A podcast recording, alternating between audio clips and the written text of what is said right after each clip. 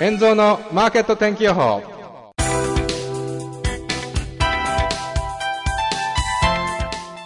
6月23日火曜日。こんにちは円蔵です。今週もマーケット天気予報をお届けします。この番組は毎週月曜または火曜日の週1回更新でお届けしています。メニューとしましてはまず先週の総括そして今週の展望予想レンジイベントなどをお知らせします。そして皆様からの質問の回答や気になる用語解説などを行っていきます。それでは今週もよろしくお願いいたします。この番組は無料投資メールマガジン奥の近道の提供でお送りいたします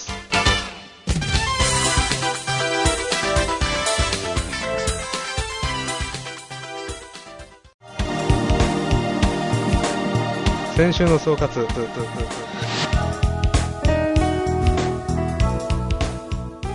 先週は方向感がつかめない1週間でした。まず週の前半にブリックス首脳会談 RBA 議事録 BOJ 政策金利発表といったイベントがありましたがこれには大きく反応せずレンジの動きとなりました。株価が上値が徐々に抑えられるとともに株価の上昇、円安といった今までのマーケットの動きが徐々に反転、下落する、そういった感じのマーケットでした。今週に入りその傾向は強くなりましたが、先週はまだレンジ内で方向感を模索する動きが続いていました。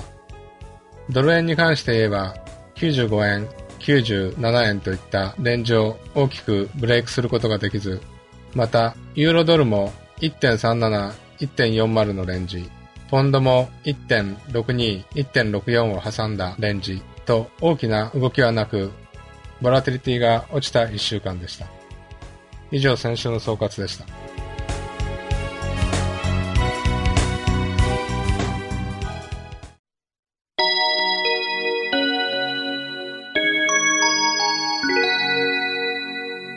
今週の展望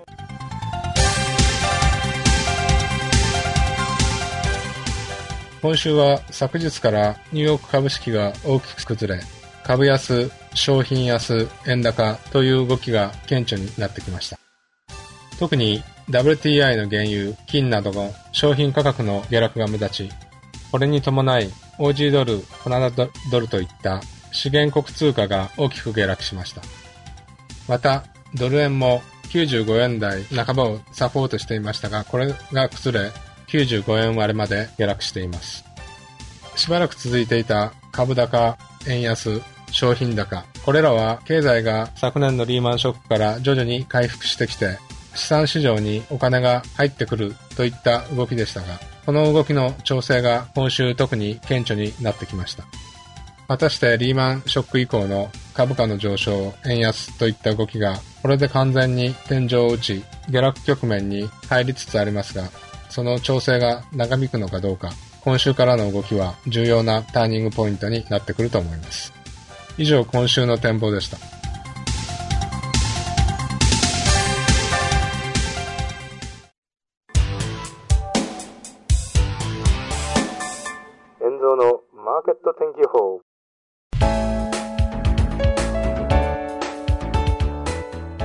無料投資メールマガジン奥の近道火曜日に執筆中の石川倫太郎が有料メールマガジンを開始。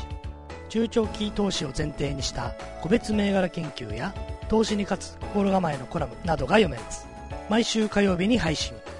6月23日現在過去配信した25銘柄中23銘柄が上昇。最高は2月10日配信のなんと142.8%プラス。詳細はパフォーマンス表でご確認ください。現在さらに購読者を大募集しております。動画をご覧の方は現在表示されている URL へアクセス。音声でお聞きの方はメールマガジン奥の近道をご覧になるか NPO 法人イノベーターズフォーラムのホームページ www.iforum.jp www.iforum.jp までアクセス。皆さんのご購読をお待ちしております。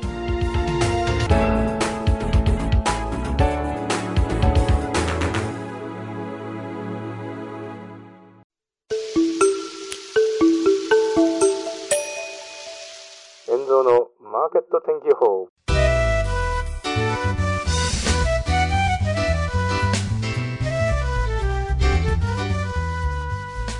今週はリスナーの方からのご質問に答えたいと思います。えー、このリスナーの方の2つ質問がありまして、最初の質問が、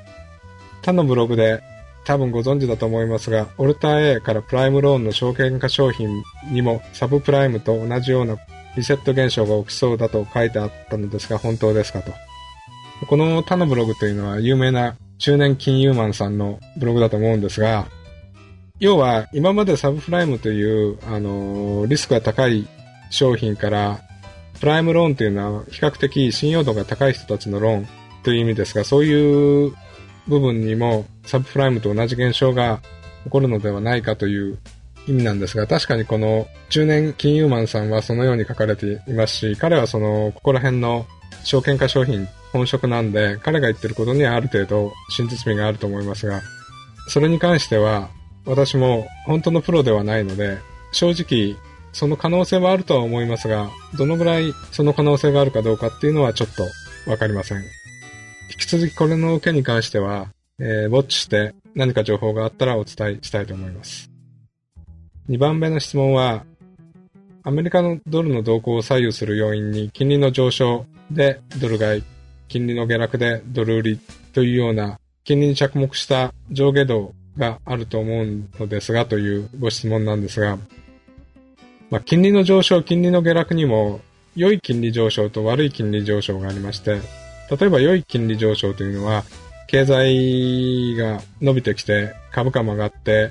経済が回復すれば資金需要も伸びるんで、それでみんなが資金を必要として金利が徐々に上がっていく。これがいわゆる良い金利上昇。で、悪い金利上昇というのは、例えばアメリカが財政赤字が増えて、いっぱい米国債を発行して、その米国債が当然いっぱい発行されればみんながあまり買いたくないと思うところもあるので、それで金利が上昇してしまうという、債券が売れなくて悪い金利上昇というパターンもあるんで、その、どういう金利、意味で金利が上がるのかっていうのも重要なんですが、その時々マーケットが金利に着目するであるとか、あるいは、いやいや、財政赤字の方が問題だから、それはドル売りだと。その時々によって同じ金利の上昇、下落でも、マーケットのテーマに沿った動きになってしまうことがあるんですね。ですから、その動きというのを、その時々見ていかないといけないと思うんで、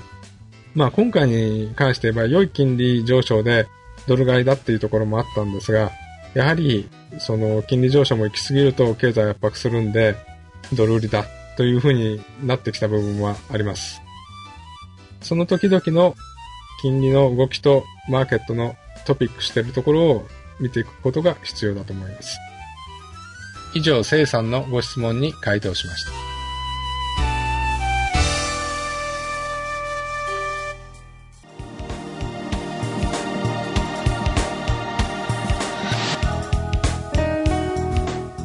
以上、今日の内容はいかがだったでしょうか？お便りご質問大歓迎です。ぜひ皆さんのメール、コメントをお待ちしております。よろしくお願いいたします。メールの宛先は、演奏ポッドキャストアットマーク Gmail.com yenzo podcast アットマーク Gmail.com です。それではまた来週。円蔵のマーケット天気予報。この番組は投資情報メールマガジン奥の近道がお送りいたしました。